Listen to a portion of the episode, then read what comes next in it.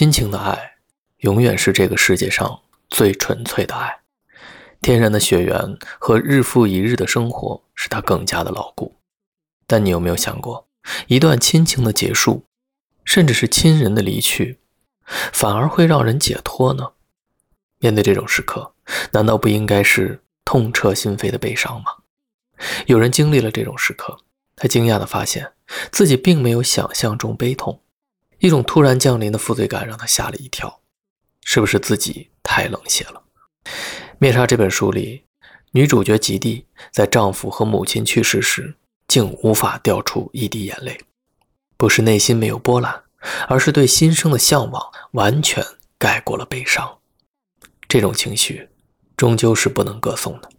但对于一个亲情淡漠的家庭来说，这是真正的、真实的情感，尽管大部分人会把它藏在内心的角落里。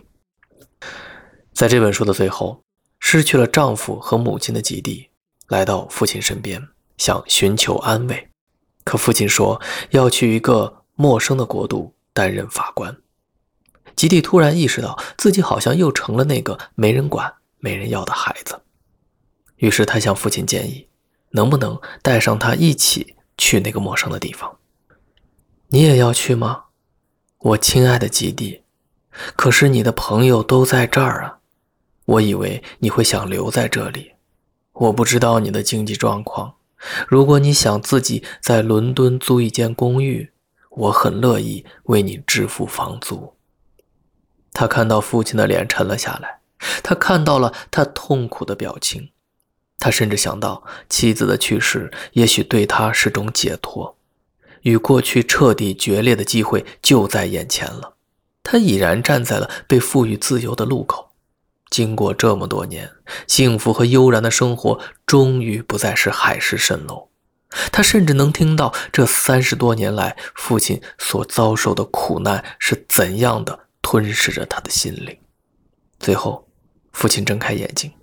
禁不住叹了口气，说道：“当然，如果你愿意去，我是非常高兴的。”基地彻底感动了，他没有让父亲为难。在确定父亲是真心想带他去后，父女达成了一致，他们要一起生活。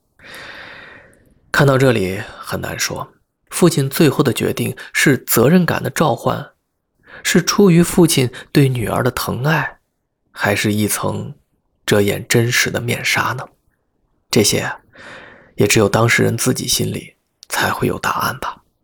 这里是读书日记，我是锦纶，下期见。